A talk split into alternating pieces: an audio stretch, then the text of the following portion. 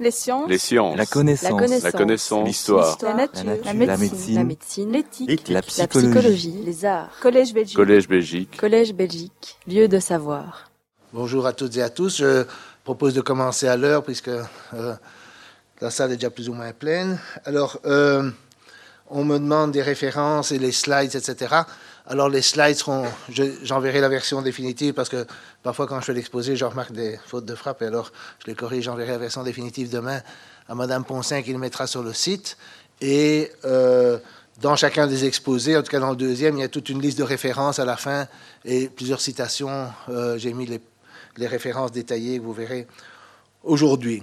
Alors, donc, je vais commencer par rappeler ce que j'ai dit hier à la fin de l'exposé, et puis introduire un modèle concret dans lequel on peut voir exactement les idées de Boltzmann être appliquées. Et on voit vraiment mathématiquement, sans, sans la moindre...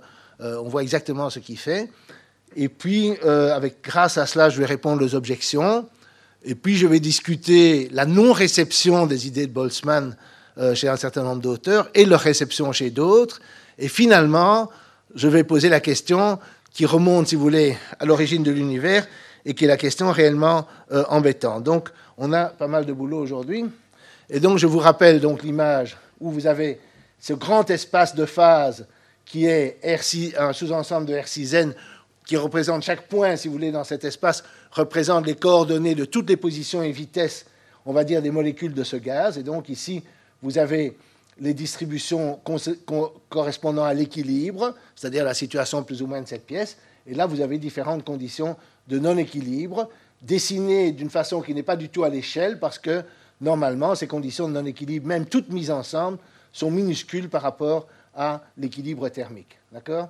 Donc ça, c'est ce qu'on avait dit. Et l'idée de l'approche à l'équilibre, c'est si vous partez d'une condition de non-équilibre, par exemple le gaz dans cette pièce confiné dans une partie de la pièce, eh bien, il va plus ou moins se répandre et passer dans des états de plus en plus grands, où grand veut dire correspondant à des descriptions macroscopiques données, mais distributions macroscopiques qui correspondent à un nombre de plus en plus grand d'états microscopiques jusqu'à se trouver dans la situation qui correspond au nombre le plus grand d'états microscopiques, qui est euh, l'équilibre.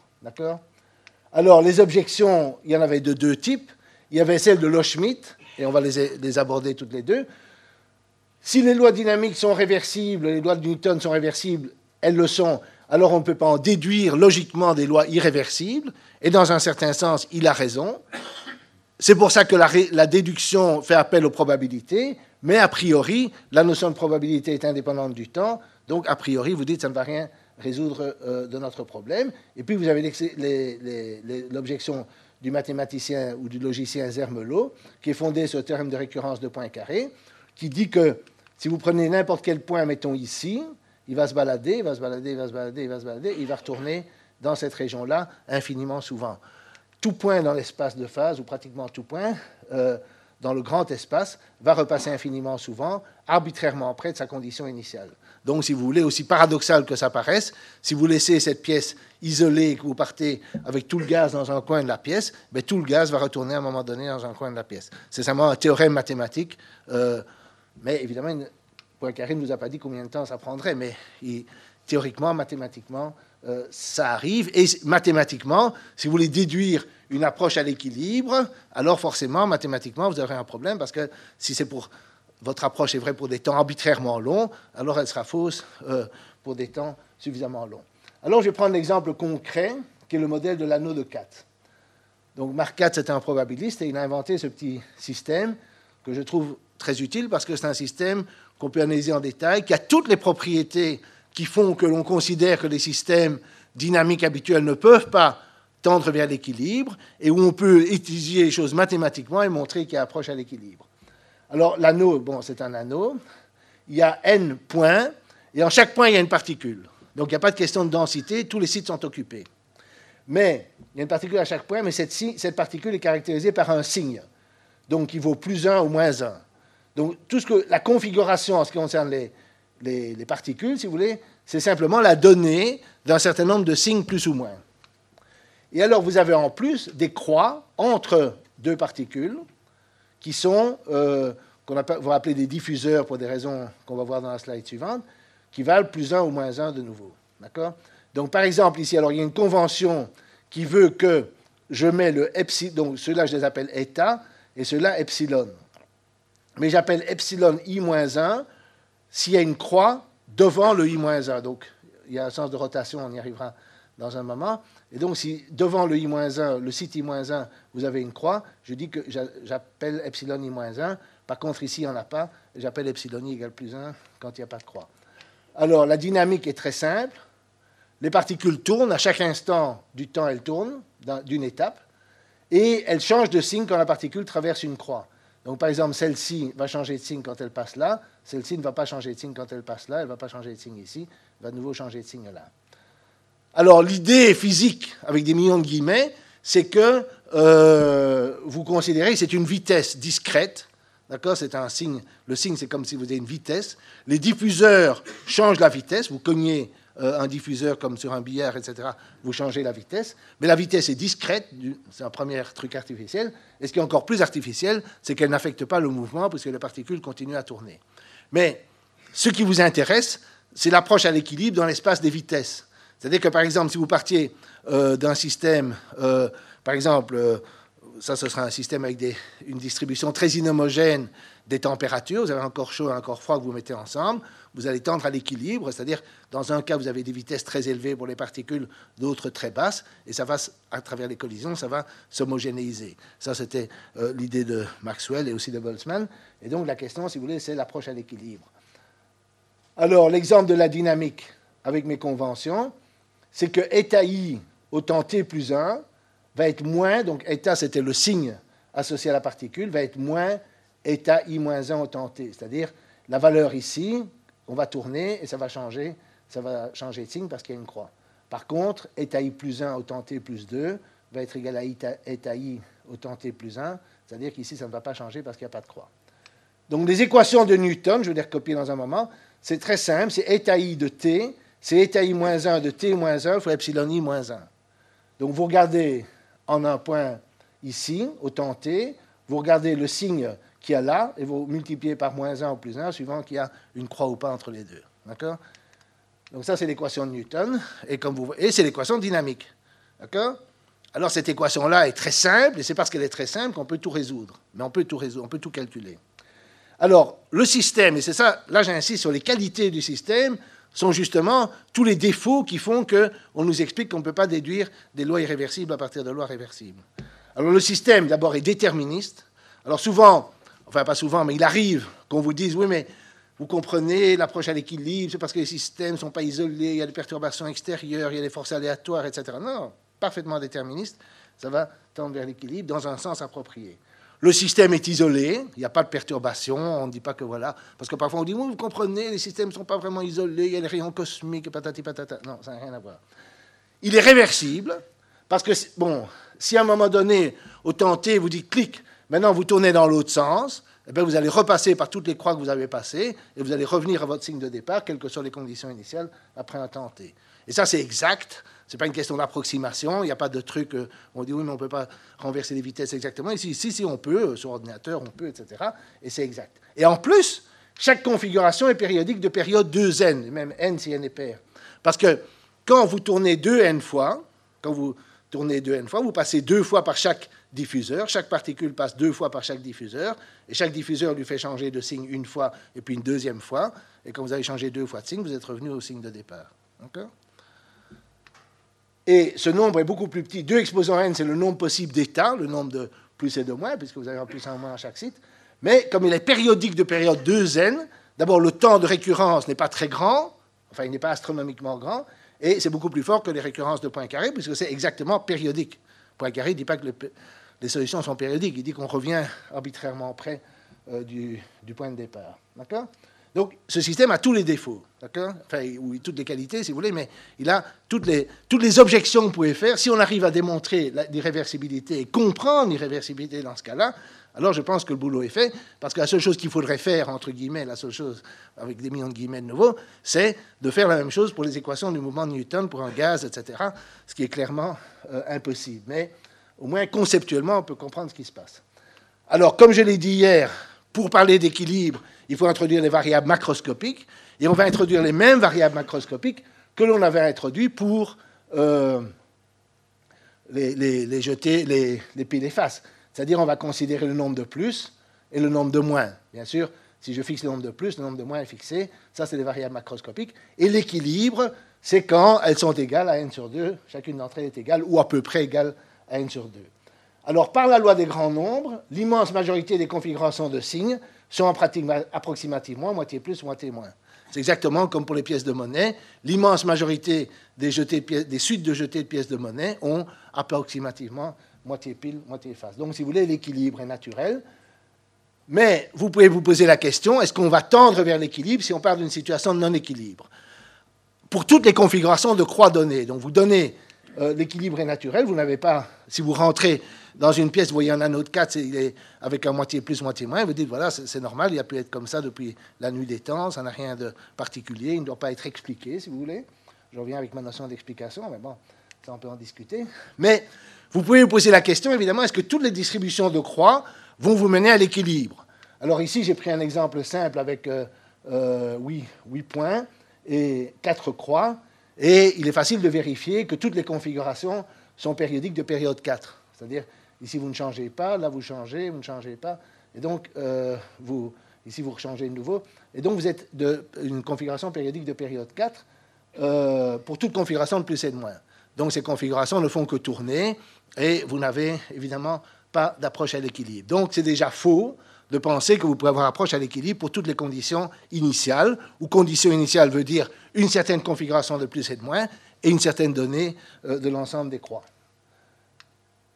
Donc la convergence à l'équilibre ne peut être valide pour toutes les conditions initiales, ici pour toutes les configurations de croix. Ça, c'est ce à quoi on s'attend par ce qu'on a dit avec, déjà avec Boltzmann, il y a la réversibilité, etc. Bien.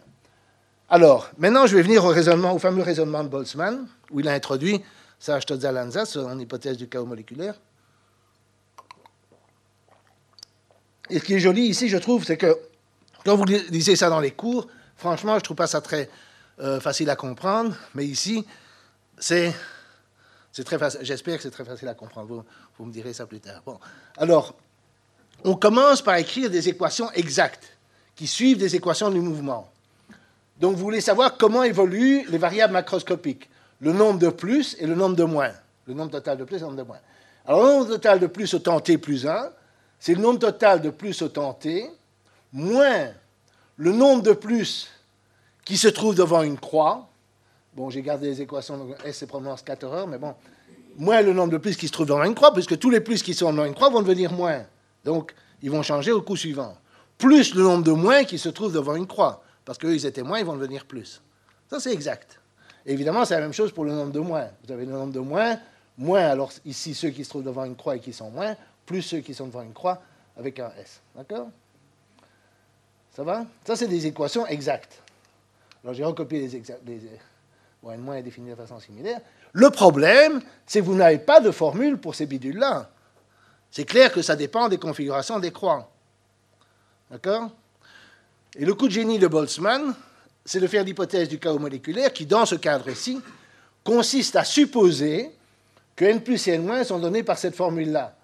n est donné par la fraction totale du nombre total de croix fois le nombre de plus. C'est-à-dire, vous dites, quelle est la probabilité, si vous voulez, vous, maintenant vous faites de l'agitage de main, euh, vous dites, quelle est la probabilité que je sois un plus qui se trouve devant une croix? Eh bien, c'est le nombre, quel est le nombre total de gens qui sont dans cette situation? Ben, C'est le nombre total de plus fois la densité des croix. D'accord? Mais ce n'est pas juste. Ça dépend des configurations de croix. Ce n'est pas vrai pour toutes les configurations de croix. Ce n'est pas vrai, par exemple, pour celles qui étaient de période 4. Mais on fait cette hypothèse. Oups, oups, oups, euh, dangereux ce truc. Hein. OK? Donc on suppose, euh, c'est ça, on suppose que ça, évidemment, la même chose pour les moins. Pourquoi est-ce qu'on suppose cela? Ben Parce que, alors, évidemment, ça, c'est, alors, je vais d'abord réexpliquer ça. Donc, c'est ce qu'on appelle le chaos moléculaire. Ça n'a rien à voir avec la théorie du chaos, pas, pas directement, en tout cas, tel qu'on en parle dans la théorie des systèmes dynamiques. Mais ça veut dire que les signes ne sont pas corrélés avec les croix alors que manifestement, ils, peuvent l'être. Mais vous dites les croix et les signes sont indépendants, vous jetez les croix au hasard, les signes au hasard, et alors évidemment, vous, pensez que cette équation-là est vraie. Alors c'est très intéressant cette hypothèse, parce que l'hypothèse analogue d'un système dynamique est faite, et le statut de cette hypothèse, vous, vous êtes embêté parce que ça paraît très naturel. D'un autre côté, ça ne peut pas être juste. Alors, qu'est-ce que ça veut dire? Est-ce que c'est vrai en moyenne? Est-ce que c'est vrai en probabilité? Est-ce que. Vous comprenez? Et on va voir exactement quel est le statut de cette hypothèse dans ce modèle. C'est ça ce que j'aime bien dans ce modèle, parce qu'on peut comprendre le statut de cette hypothèse. Mais enfin, ce qui est évident, c'est que si vous faites cette hypothèse, alors vos calculs sont terminés. Parce que ce que vous voulez, c'est des équations fermées, comme on dit, qui renvoient n plus autant t plus 1 ou n moins à n plus autant t. Mais si vous faites l'hypothèse du chaos moléculaire, vous voyez que ces bidules-là, dont vous ne saviez pas ce qu'ils sont, maintenant vous avez exprimé ça en termes de constante du système, m sur n est donné au départ, ça fait partie des règles du jeu, et du nombre total de plus au t. Donc maintenant, ce que je vais faire, je vais simplement substituer là et là ces quantités-là, là et là ces quantités-là. Alors maintenant, si je fais la différence de ces trucs-là et que je divise par n, ce qui est pratique parce que je regarder la fraction, si vous voulez, euh, de différence entre les plus et les moins, j'obtiens un terme qui est la différence de ces termes-là, et puis j'ai par exemple moins n plus, moins n plus, qui sont tous les deux remplacés par ça, donc j'ai moins 2 m sur n, n plus de t. Et là j'ai plus n moins, moins, moins n moins, qui me donne plus 2 n moins, le 2 n moins je le remplace par ça, et donc j'ai cette quantité-là, d'accord? Donc j'ai cette relation-là, mais cette relation-là, elle est magnifique, parce qu'elle n'a fait intervenir que la différence n plus moins n moins, c'est-à-dire la quantité que j'ai autant t plus 1. Pourquoi? Parce qu'ici, vous avez moins, entre parenthèses, n plus moins n moins, puisqu'il y a un plus là. D'accord? Donc ici, j'ai recopié l'équation que je viens d'écrire dans la dernière ligne, et maintenant, je mets en évidence, si vous voulez, le facteur 1 moins 2m sur n, ici, et je retrouve, bon, euh, si ça vous avez un problème pour suivre ça, vous pouvez voir les transparentes après, mais ça, c'est l'équation que j'obtiens, qui me donne la différence entre n plus autant t plus 1 et n moins autant t plus 1, en termes de la différence entre n plus autant t et n moins autant t, fois un facteur ici, 1 moins 2m sur n. Alors, ce genre de choses, on résout par itération. C'est-à-dire que si on a ça autant t, on peut remplacer ce qui était t plus 1, on peut appeler ce qui était t plus 1 là, on peut appeler t, et le temps antérieur, c'était moins 1. Et donc, on a la même relation que celle-ci, avec un facteur 1 moins 2m sur n en plus. Donc, on a 1 moins 2m au carré. Et si on itère ça, alors on arrive, maintenant je me place au temps t, on arrive à 1 euh, sur n, 1 moins 2m exposant n au temps t, fois n plus de 0. Et je vais partir, j'aurais peut-être dû le dire plus tôt, je vais partir de tous les plus. Donc je pars d'une situation totalement hors équilibre où il n'y a que des plus. Et donc le nombre de moins est 0. C'est pour ça que je ne l'ai pas indiqué, sinon ce serait n plus moins n moins. Et donc je vais partir de n ici et j'obtiens alors finalement cette équation-là. Et donc je, je, tire un lapin de mon chapeau, c'est-à-dire je pars de tous les plus. Je ne fais pas d'hypothèse particulière sur les, sur les croix, sauf qu'elles sont aléatoires, c'est-à-dire que l'hypothèse du chaos moléculaire est vraie. On ne sait pas très bien ce que ça veut dire, d'accord? C'est assez. Euh, et donc on arrive à cette équation magnifique qui vous donne euh, ceci. Alors, bon, ça c'est un peu technique. Je vais supposer que le nombre de croix totales est plus petit que la moitié du nombre total de sites. Bon, ça, si c'était l'inverse, je devrais faire une symétrie. Bon, peu importe, admettons cela. À partir du moment où ça c'est positif, ceci c'est positif mais plus petit que 1, puisqu'on retire quelque chose. Si je prends un nombre plus petit que 1 que j'élève à puissance t, je fais tendre t vers l'infini, ça tend vers 0. Et par conséquent, la différence entre les plus et les moins, partant de tous les plus, mais évidemment, comme il y a des croix, beaucoup de ces plus vont devenir des moins, puis vont redevenir des plus, etc. Cette différence tend vers zéro, par conséquent, ceci tend vers zéro, et donc on tend vers l'équilibre. Donc partant tous les plus, si on fait l'hypothèse du chaos moléculaire, on déduit mathématiquement, à part cette hypothèse, tout est rigoureux, c'est complètement élémentaire, vous avez l'approche à l'équilibre. D'accord Alors, je vais mentionner une première fois, mais j'y reviendrai, l'entropie de Boltzmann, ce qu'on appelle SB, euh, S étant l'entropie, on l'avait vu euh, la fois passée, c'est défini comme le logarithme du nombre de façons de choisir une configuration de plus et de moins avec des nombres totaux donnés. Donc, vous donnez les variables macroscopiques n et par conséquent n parce que la somme des deux vaut n, vous donnez n et vous dites quel est le nombre de configurations microscopiques correspondant aux valeurs données des variables macroscopiques. Ça, c'est la définition de l'entropie. C'est quelque chose qui est très profond, mais qui est très bizarre. Parce que, qu'est-ce que en quoi est-ce que mes propriétés à moi dépendent du nombre de gens qui sont dans le même groupe que moi? Je veux dire, d'une certaine façon, si moi je suis une configuration, d'accord, mon entropie est liée au nombre de gens qui ont les mêmes valeurs des variables macroscopiques que moi. Mais moi, je suis ce que je suis, je m'en fiche de savoir ce que les autres font. Je veux dire. Et donc, d'une certaine façon, il y a quelque chose de très bizarre, mais ça, c'est l'entropie. Et euh, cette entropie-là, alors pourquoi elle est connue? Ben, C'est parce que Boltzmann a montré, dans certains cas, qu'elle coïncidait avec l'entropie thermodynamique qui est définie, comme je l'ai dit, de façon euh, indirecte, assez compliquée, etc. Mais on peut la définir, je ne l'ai pas fait. Mais si on, la si on étudiait sa définition, celle de Clausius, celle, celle qui est définie purement en thermodynamique sans faire référence au microscopique, alors on peut montrer que l'entropie de Boltzmann coïncide à l'équilibre avec celle de, Clausius. Et en plus, elle est définie en dehors de l'équilibre. Elle change au cours du temps. Il a tendance à croître au cours du temps. Donc vous avez vraiment tout ce que vous voulez. Vous avez euh, l'augmentation de l'entropie au cours du temps. Et ça, c'est la formule maintenant. Ça, pour les gens qui sont familiers, c'est simplement la formule combinatoire. Si vous demandez quel est le nombre de suites euh, de plus et de moins tel que vous avez n plus et n moins donné, ben, c'est le facteur factoriel, factoriel n sur n moins, factoriel n moins fois factoriel n plus, qui est maximum pour euh, à l'équilibre. Donc l'entropie, si, si par exemple vous partez de n plus égale à n, alors ce facteur-là vaut 1, le logarithme vaut 0, et l'entropie va augmenter, être maximale à l'équilibre. Bien. Alors maintenant, je veux regarder la théorie microscopique.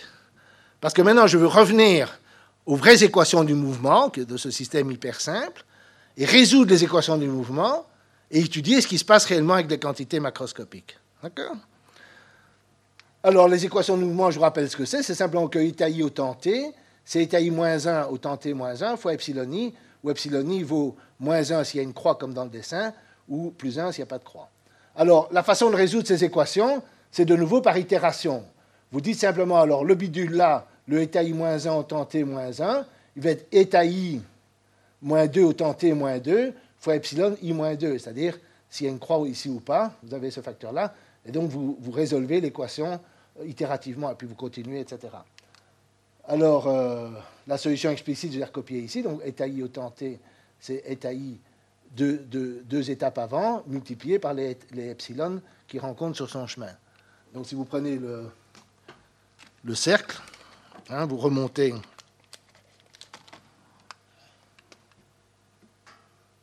Vous prenez le cercle, vous prenez un point ici, vous remontez là, vous remontez là, vous remontez là, et vous regardez chaque fois s'il y a des, croix ou pas. D'accord? Vous multipliez. Donc, ce que vous faites, c'est vous multipliez par toutes les croix que vous avez pu rencontrer au cours de votre itinéraire.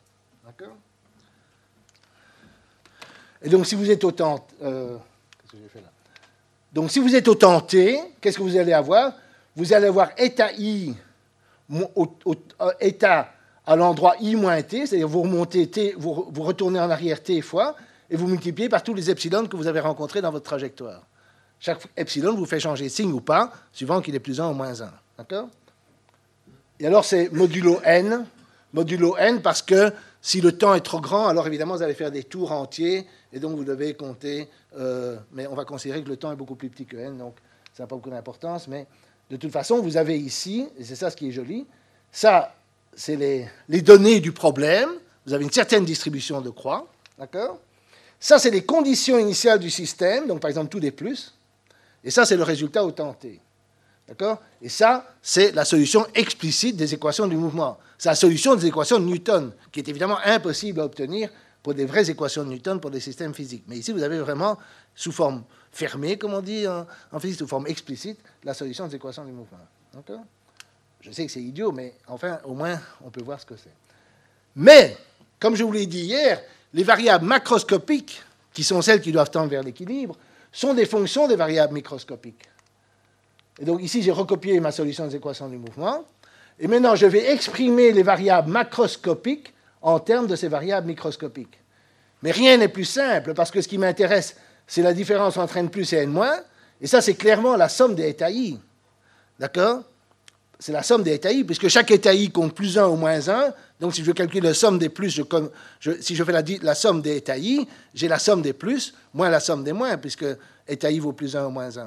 D'accord? Et donc, j'ai bien la différence entre la somme des plus et la somme des moins. Rien n'est plus simple que ça. D'accord? Pour les signes plus état i pour les signes moins.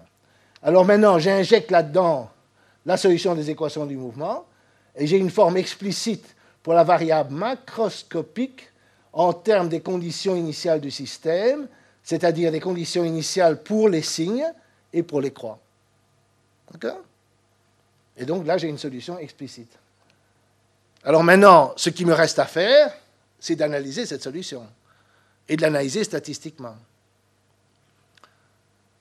Alors, si je prends t égale 2n, je vais avoir un problème de périodicité.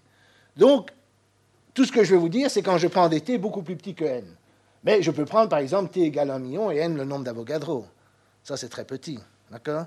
Et ça reste des temps relativement longs. Enfin, ça dépend comment vous comptez. Mais l'idée, évidemment, c'est que les temps euh, de périodicité ou de retour, etc., vont être très, très grands. Donc, vous pouvez. Alors, maintenant, vous prenez cette quantité-là et vous l'analysez avec la loi des grands nombres. Ce sont des variables aléatoires, ce sont des variables aléatoires, c'est-à-dire qu'il suffit de, enfin, si vous voulez, il suffit de calculer maintenant le nombre de configurations de croix.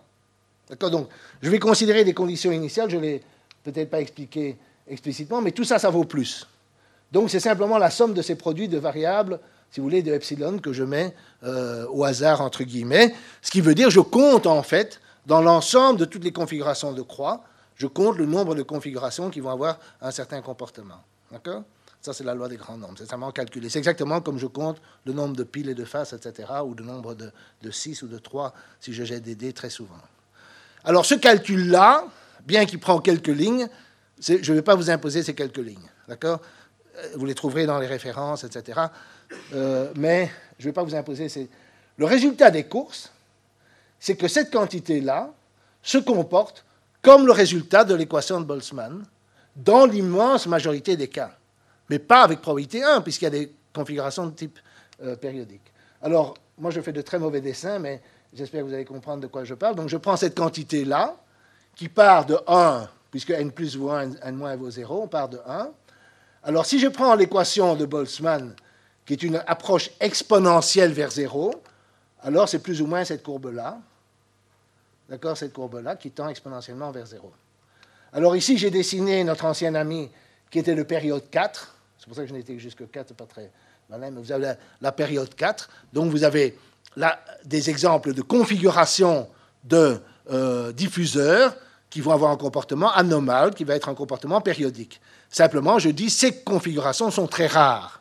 Et finalement, je montre ce qui se passe avec l'immense majorité des trajectoires ici. On ne sait pas très bien décider, mais pendant un certain temps, ça suit la solution de Boltzmann. Et puis alors, bon, comme je l'ai fait, je l'ai fait de façon un peu artificielle, ça va suivre la solution de Boltzmann pour des temps très très longs. Et ici, ça va remonter vers la, position d'équilibre à cause de la périodicité. Toutes les configurations vont toutes être périodiques. Donc, si vous attendez suffisamment longtemps, elles vont toutes être en désaccord avec la prédiction de Boltzmann. Mais néanmoins, ce qui m'intéresse, c'est que sur des temps observables, supposons que n c'est le nombre d'Avogadro vous n'arrivez pas à un temps du nombre d'Avogadro, sur des temps observables, les deux courbes ici coïncident avec une grande probabilité, avec une grande précision pour l'immense majorité des trajectoires. Donc l'état microscopique se déplace dans l'immense majorité des cas, des conditions initiales, c'est-à-dire des distributions de croix, puisque les, signes sont tous plus, vers des régions de plus en plus grandes de l'espace des phases.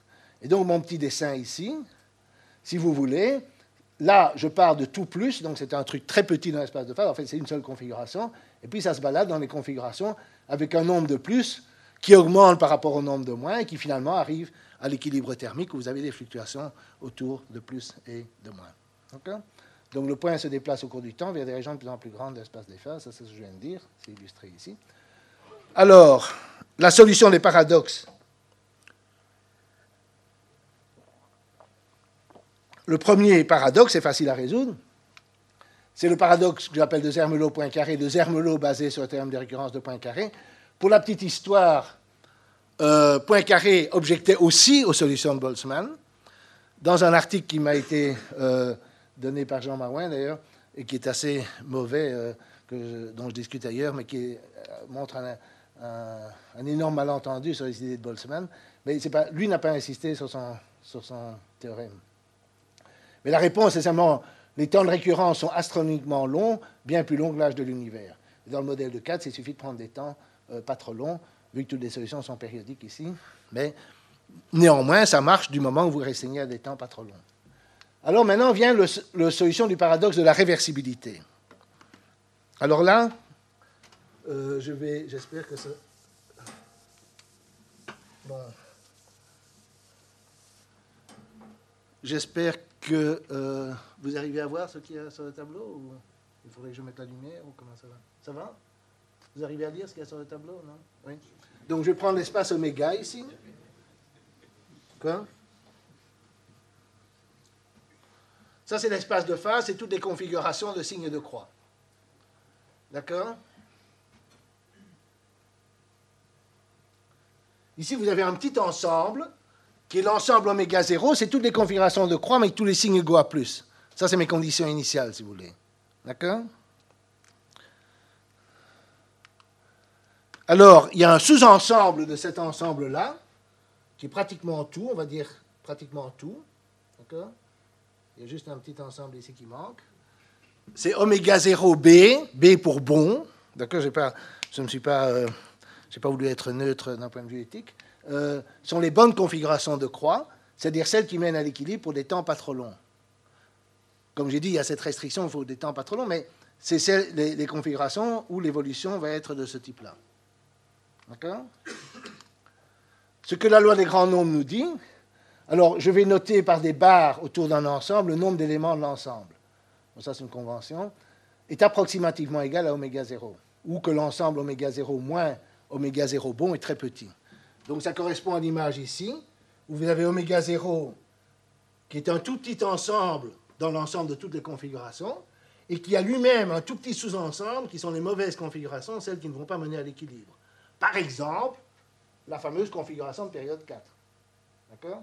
Donc il en existe, il en existe toujours. Ces ensembles ne sont pas vides, mais ils sont petits. D'accord? Il, compte, il compte peu de configurations. Alors maintenant, oméga 0 équilibre. Ça, on va appeler ça, pour simplifier, oméga équilibre. Euh, les configurations. L'ensemble des configurations d'équilibre. Ça, ça veut dire qu'il y a un nombre approximativement égal de plus et de moins, et n'importe quelle distribution de croix. D'accord? Ça, c'est celles qui sont, on va dire, à l'équilibre. Si vous rentrez dans une pièce, vous voyez une configuration égale de plus et de moins, vous dites, voilà, ça, c'est l'équilibre.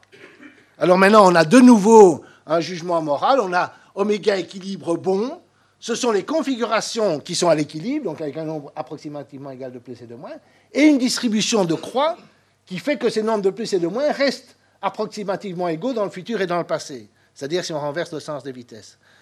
C'est-à-dire que si vous me prenez les configurations à l'équilibre, vous dites, voilà, euh, ben, vous avez des croix et puis vous laissez évoluer le système et il reste un peu comme le gaz dans cette pièce, il ne va pas euh, euh, spontanément se séparer en une région chaude et une région froide, etc.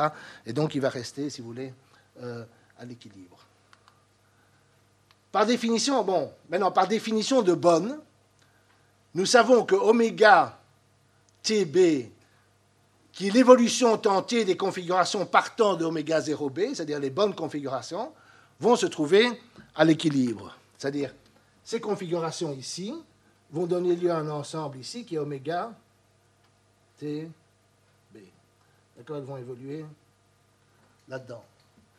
La, la, taille de ce système est exactement la même qu'ici, évidemment. C'est le même nombre de configurations. Pourquoi? Parce que, donc ici, euh, excusez-moi, ici c'est oméga 0b. D'accord? Donc oméga 0 c'était tout. Oméga 0 c'était tout sauf un petit, un petit morceau. Et ces configurations-là vont toutes aller vers l'équilibre, par définition même de bon. Rappelez-vous, bon, ce sont celles pour lesquelles les, diffuseurs sont tels qu'après un certain temps, vous vous retrouvez dans la situation d'équilibre. D'accord? Donc ça représente ça. Bon, pour des temps pas trop longs ni trop courts. Euh, trop courts, non, parce que sinon vous ne voyez pas arriver l'équilibre, et pas trop long, parce que. Bon.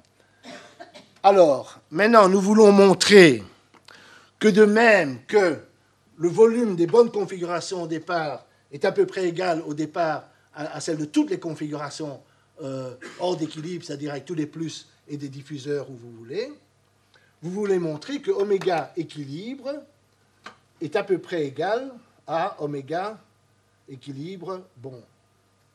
D'accord? Oméga équilibre bon, rappelez-vous, c'est les configurations d'équilibre qui restent à l'équilibre dans le passé et dans le futur. Le problème de la réversibilité vient de ceci.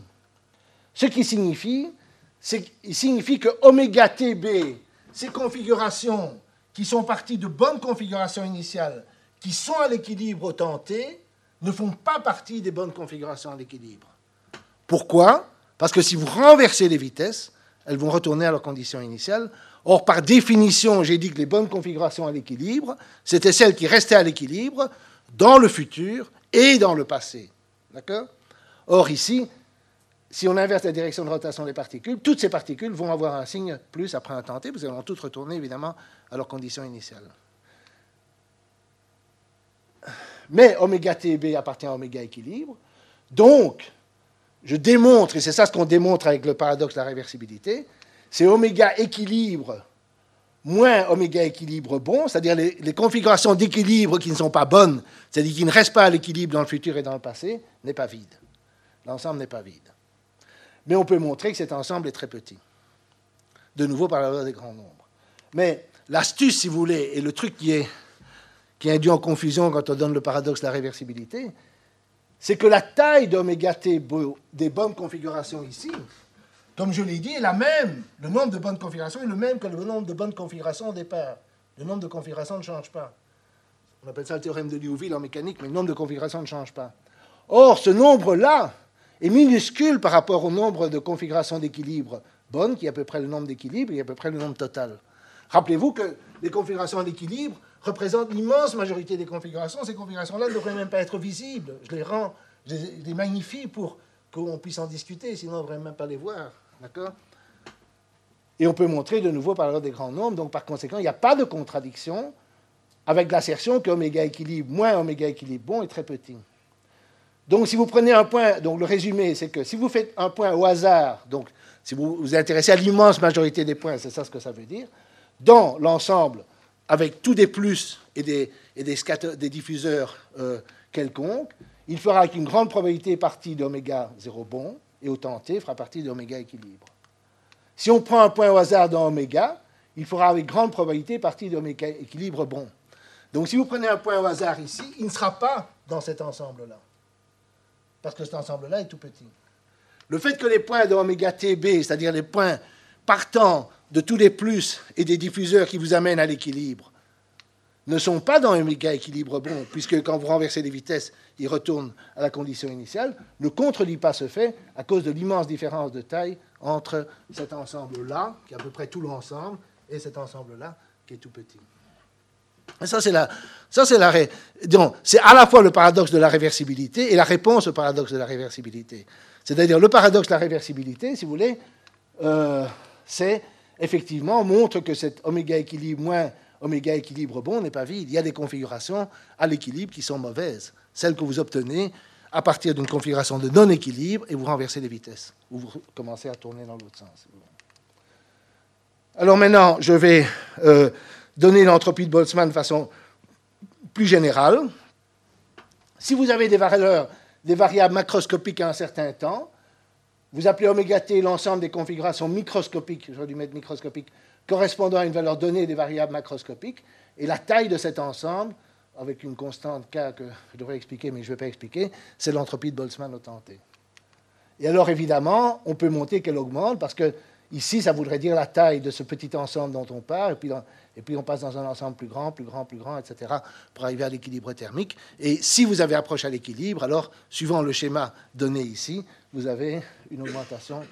Et si vous prenez le modèle de 4, vous pouvez vous convaincre que cette quantité-là, qui est donc ce facteur le logarithme de ce facteur combinatoire, va augmenter. Alors maintenant, je vais passer. Euh, bon, ça va, ça va pour le temps. Je vais passer aux incompréhensions de Boltzmann. Parce que Boltzmann a été critiqué et, à mon sens, mécompris, et l'est encore aujourd'hui. Alors là, j'ai mis les références, donc vous pourrez trouver les, références euh, dans, les slides. Alors, par exemple, Prigogine et Stenger s'écrivent L'irréversibilité est vraie à tous les niveaux ou à aucun. Elle ne peut pas émerger comme si elle venait de rien en passant d'un niveau à l'autre. Passer d'un niveau à l'autre, c'est passer du niveau microscopique au macroscopique. Et ce que j'ai essayé de vous convaincre, c'est que si vous raisonnez correctement d'un point de vue probabiliste, c'est exactement ce qui se passe. Vous passez d'un niveau à l'autre et l'irréversibilité émerge d'une propriété émergente, si vous voulez utiliser un mot à la mode, euh, en passant d'un niveau à l'autre. Vous verrez que, bon, je suis désolé, mais il y, a, beaucoup de citations de Prigogine parce que je pense qu'effectivement Prigogine est très hostile à Boltzmann et Stengers aussi. Bon. Mais par exemple, vous avez Max Born. L'irréversibilité, donc Max Born est plus ou moins l'inventeur des interprétations statistiques de la mécanique quantique, enfin c'est un des fondateurs de la mécanique quantique. Il dit l'irréversibilité est donc une conséquence de l'introduction explicite de l'ignorance dans les lois fondamentales.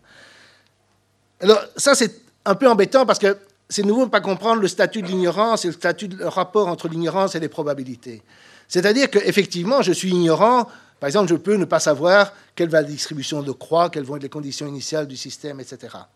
Mais tout le message que j'essaie de faire passer et l'analogie avec le darwinisme hier, c'est de dire que effectivement vous êtes ignorant de toutes sortes de choses, mais même votre ignorance vous permet quand même de faire des prédictions sur ce qui se passe au niveau macroscopique, l'approche à l'équilibre, parce que c'est comme ça que l'immense majorité des configurations microscopiques correspondant à votre description macroscopique vont se comporter.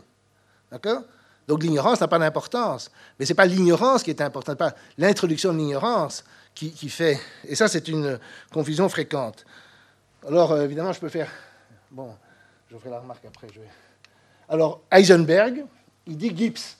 Bon, c'est pas, on peut toujours discuter si c'est Gibbs, Clausius, Boltzmann, etc. Mais enfin, a été le premier à introduire un concept physique qui ne peut être appliqué à un objet que lorsque connaissance de cet objet est incomplète.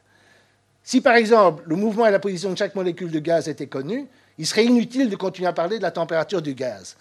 Alors, bon, j'ai du mal à évaluer cela parce qu'effectivement, je ne sais pas très bien si je, comme cette connaissance paraît totalement impossible, je ne sais pas très bien ce que je ferais si j'avais cette connaissance, mais certainement, les corps auraient encore une certaine température, il y aura encore des flux de chaleur, il y aura encore des approches à l'équilibre et tout ce qui se passe au niveau macroscopique serait vrai, même si moi je connaissais, d'accord? La connaissance n'a pas... C'est les gens ont cette euh, idée euh, malsaine de, projeter la connaissance sur le monde, je veux dire... Euh, bon, évidemment, pour connaître le monde, j'en connais le monde, mais, et donc ça dépend de ma connaissance, mais euh, il y a quand même des phénomènes objectifs, et j'insiste sur le fait que les phénomènes macroscopiques sont tout aussi objectifs que les phénomènes microscopiques. D'accord? C'est l'explication qui fait appel à l'ignorance en disant l'ignorance n'est pas grave. Vous arrivez quand même à comprendre, même si vous ignorez. D'accord? Ce que je disais d'ailleurs hier avec euh, la citation de Charles Sanders Peirce à propos de Darwin. Même si vous ne savez pas ce qui se passe dans chaque mutation, chaque euh, descendance, etc., statistiquement, vous pouvez dire que les animaux vont, les espèces, les animaux vont s'adapter à leur environnement, du moins. Alors ça, c'est un, Bondi, c'est un cosmologiste qui est un des, qui est un des initiateurs de la théorie de l'univers stationnaire, qui est abandonné aujourd'hui en faveur du Big Bang, mais euh, il n'est peut-être pas très connu, mais j'aime bien sa citation parce qu'elle me fait un peu rire. C'est faire offense à notre pensée de suggérer que si nous connaissons un système en détail, si vous connaissez toutes les positions, etc., alors nous ne pouvons pas dire dans quelle direction le temps s'écoule, à cause de la fameuse réversibilité. Mais si nous avons vu une vous brouiller, c'est-à-dire si nous éliminons une partie de l'information, alors nous pouvons le dire. Donc de nouveau, ça fait le rôle. Mais non, il y a une échelle macroscopique, une échelle microscopique, et les deux, ont des mouvements, et, les mouvements sont parfaitement euh, compatibles les uns avec les autres. Bon. Alors je vais revenir encore avec euh, Prigogine. Il dit dans l'image classique qui est celle de Boltzmann, l'irréversibilité était due à nos approximations, à nos ignorances. Donc l'approximation, c'est probablement celle qui est faite dans l'hypothèse du chaos moléculaire, et notre ignorance, on revient toujours à la même, euh, à la même phrase. Et dans cette vision, celle de Boltzmann, l'irréversibilité serait simplement due aux limites de notre patience. Alors, je suppose qu'il pense au théorème de récurrence de Poincaré, mais effectivement, cette expression limite de notre patience est un peu un euphémisme si vous pensez à des temps qui sont plus longs que l'âge de l'univers. D'ailleurs, je préfère beaucoup la réaction de Boltzmann, qui aurait répondu à Zermelo, je ne sais pas si c'est authentique, mais il aurait répondu à Zermelo, vous devriez vivre aussi longtemps que cela pour voir les récurrences de Poincaré.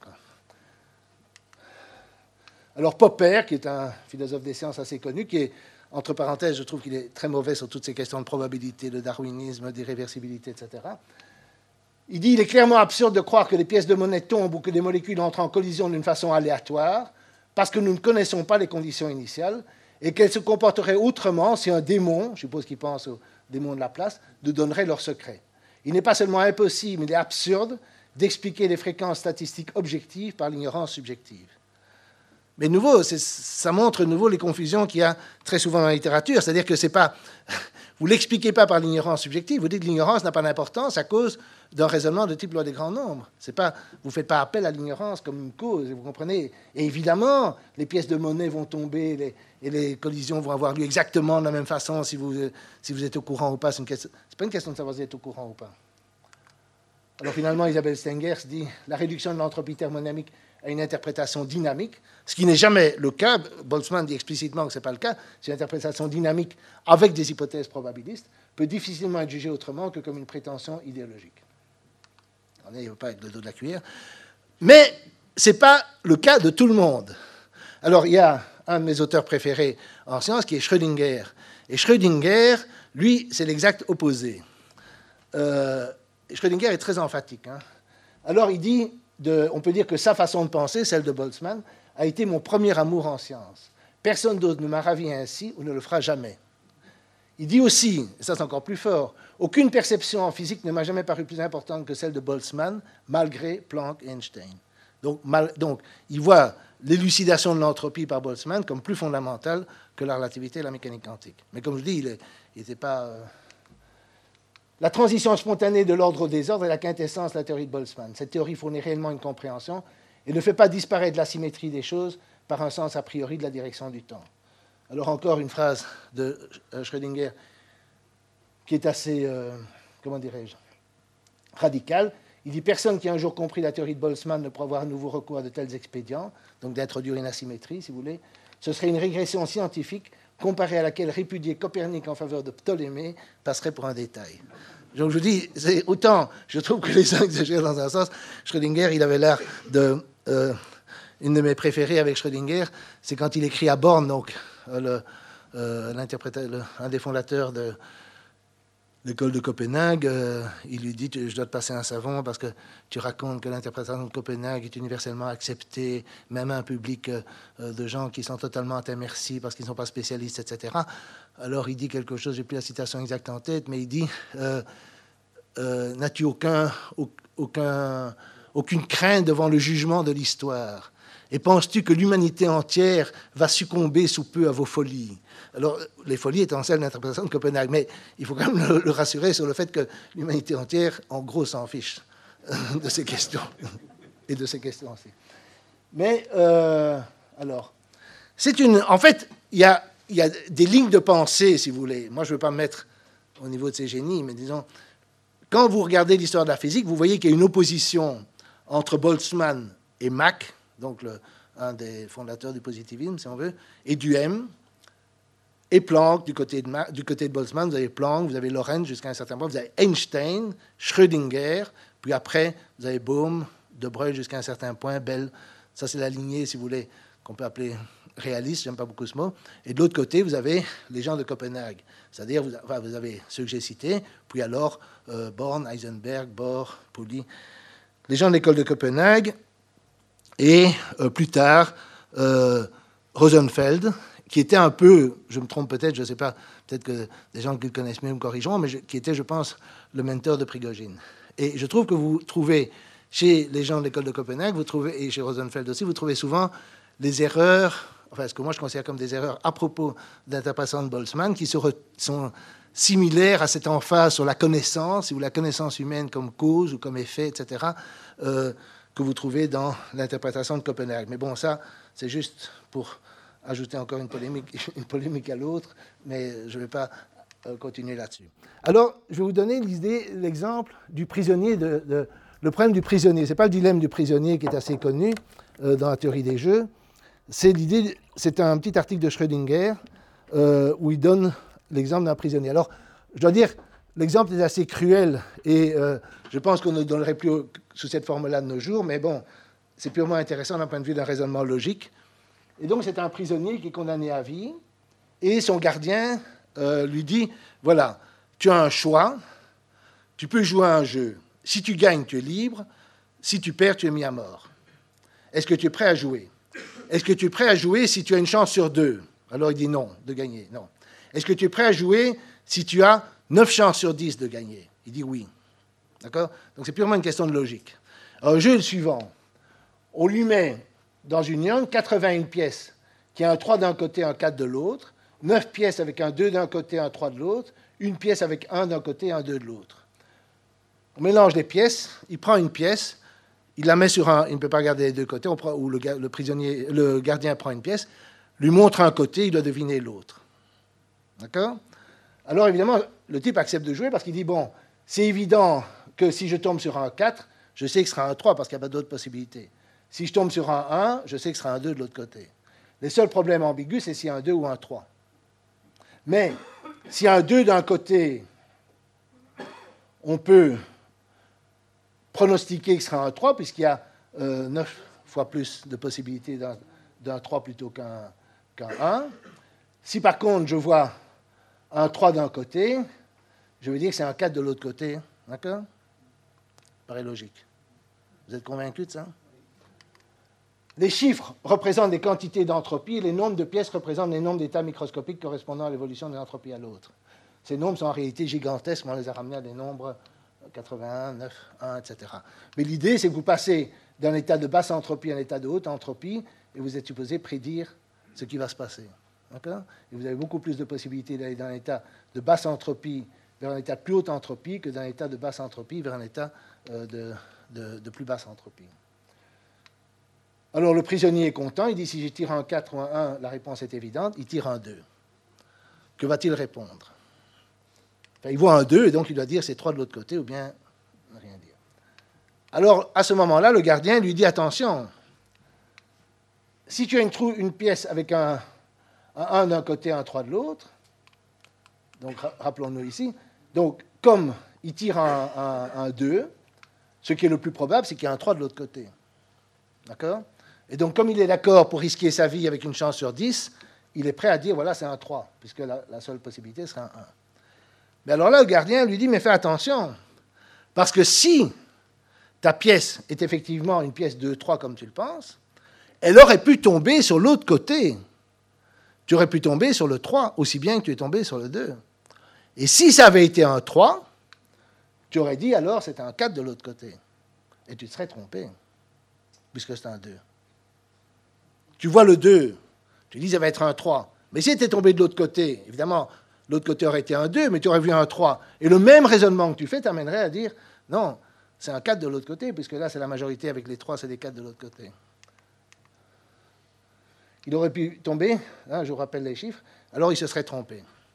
Alors que faire? Alors je vous laisse réfléchir une seconde pendant le bois de l'eau.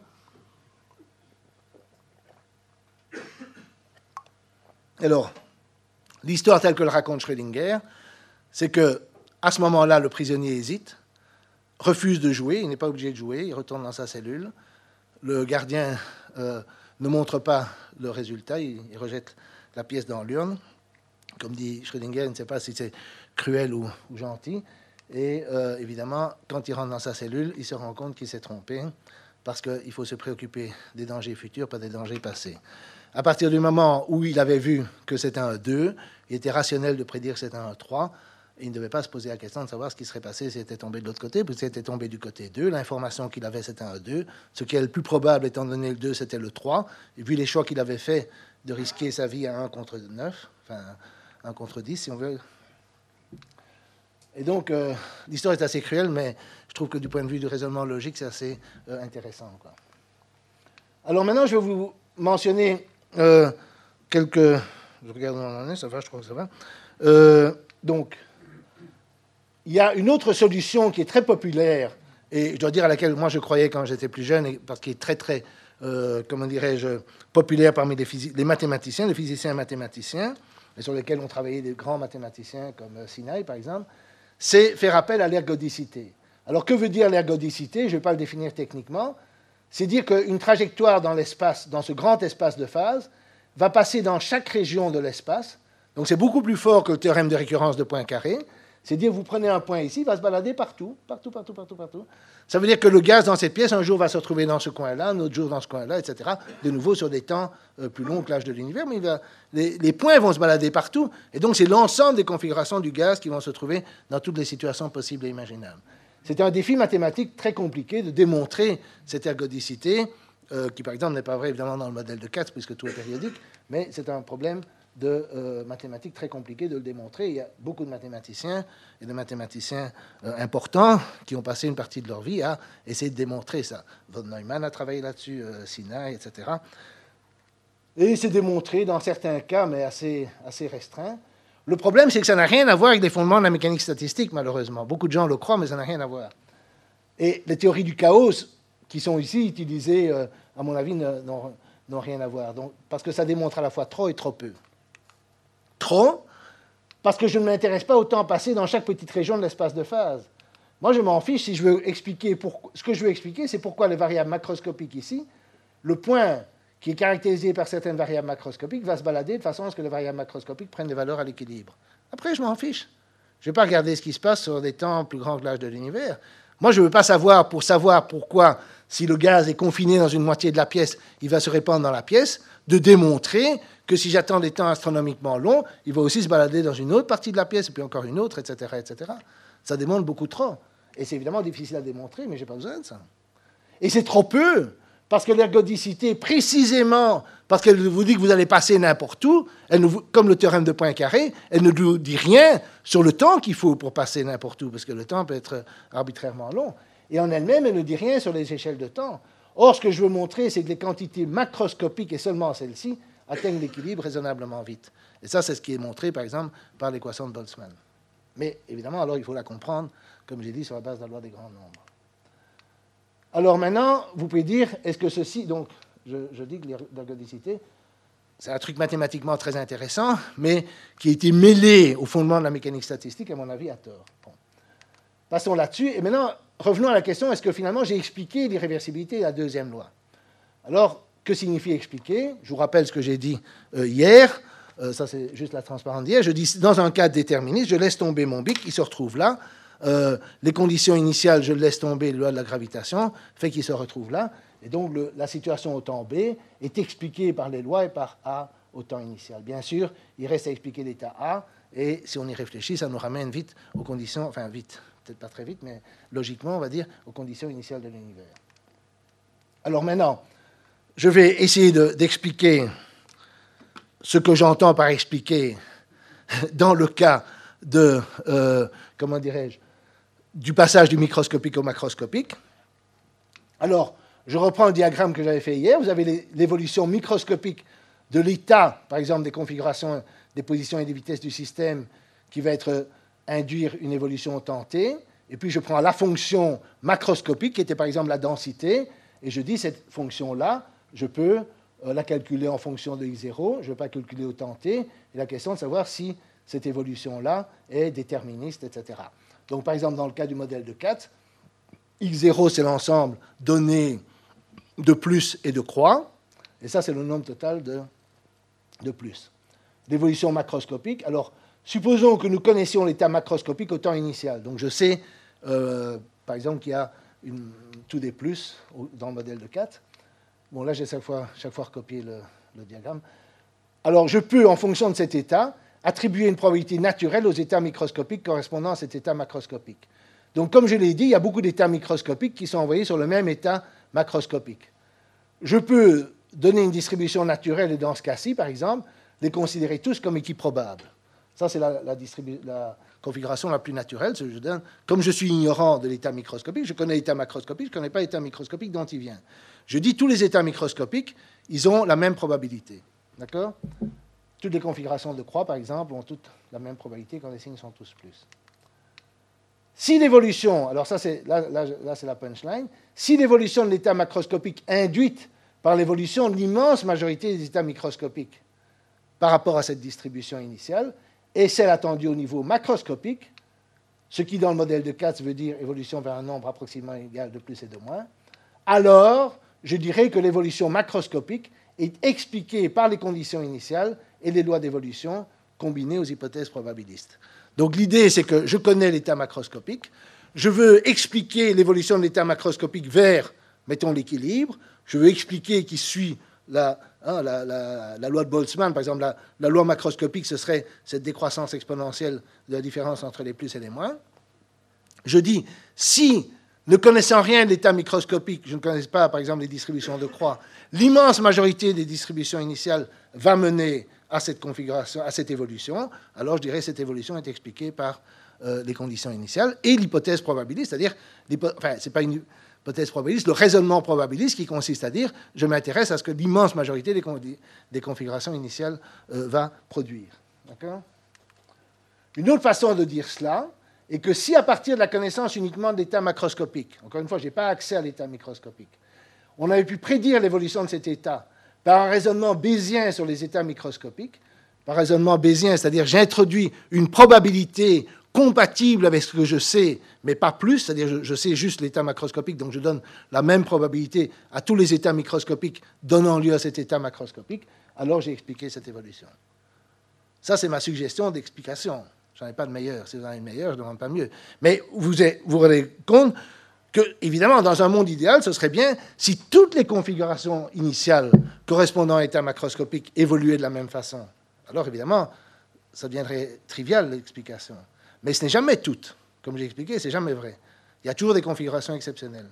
Mais si les configurations exceptionnelles sont très rares, alors je dirais, voilà, c'est l'explication dans un cadre probabiliste. Si vous voulez, c'est la différence entre une explication dans un cadre déterministe, que j'ai expliqué avec le, le qui tombe, et une explication dans un cadre probabiliste, où je suis obligé de dire, voilà, c'est pour l'immense majorité. Mais quand on dit l'immense majorité, pour les systèmes réalistes, c'est vraiment euh, immense. Hein, c'est pas... Euh, c'est des 10 moins... C'est des 1 sur 2 exposant 10 euh, exposant 23 et des choses comme ça.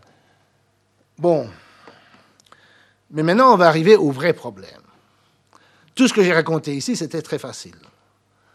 Je ne dis pas que c'était facile, j'espère que ce n'était pas trop compliqué mathématiquement, mais c'était très facile. Maintenant, on va arriver au vrai problème. Pourquoi est-ce que ce raisonnement ne s'applique pas au passé?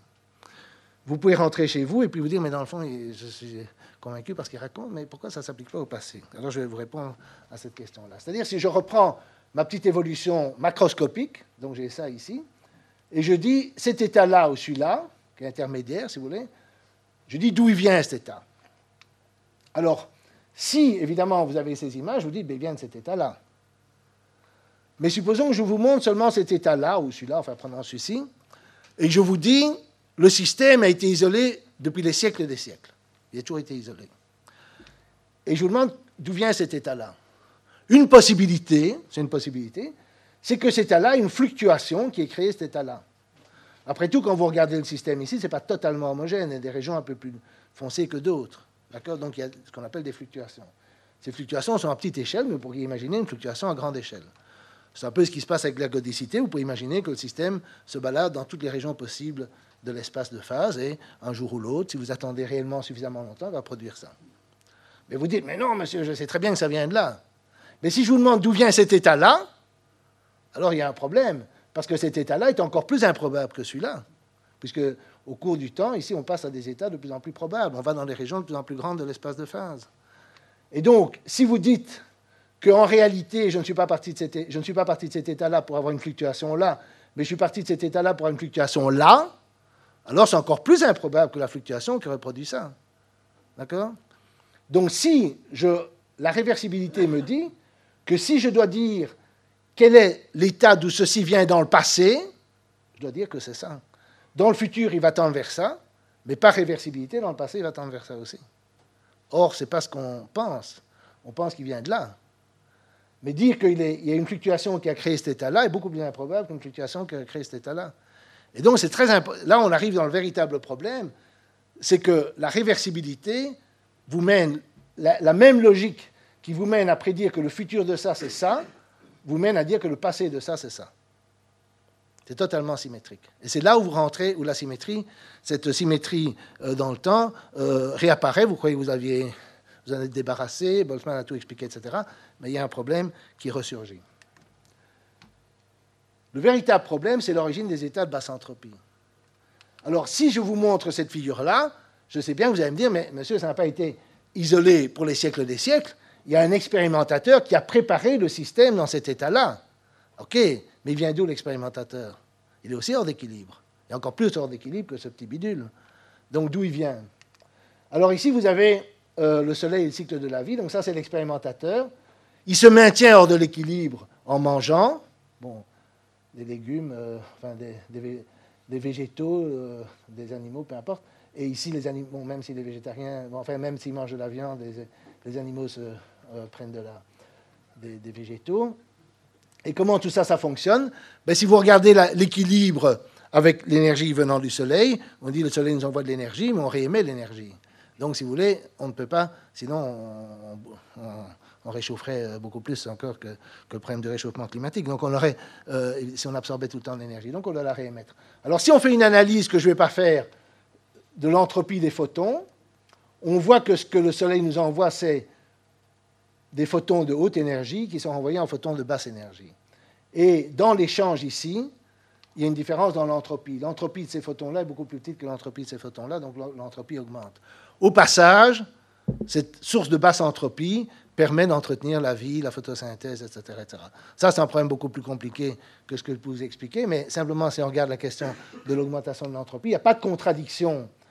Ah oui, il y a un monsieur qui m'avait posé une question sur la négantropie hier. Mais la négantropie, c'est une espèce de mesure euh, de, la, de la complexité des, des systèmes. Mais, euh, bon, je ne vais pas me lancer dans un débat là-dessus, mais si souvent les gens disent, mais est-ce que la vie ne contredit pas euh, le deuxième principe? Non, parce que justement, vous avez ce mécanisme-là. D'accord? Le système n'est pas isolé et le Soleil lui-même, évidemment, en brûlant son carburant, augmente son entropie et va euh, vers une sorte de mort euh, à long terme. Alors, maintenant, bon, donc ça, c'est le mécanisme. Mais alors, vous êtes obligé de dire, oui, mais d'où vient le Soleil? Ah ben alors vous avez une petite histoire que je ne vais pas vous raconter sur la, formation des systèmes solaires, puis des galaxies, puis vous remontez au Big Bang, etc.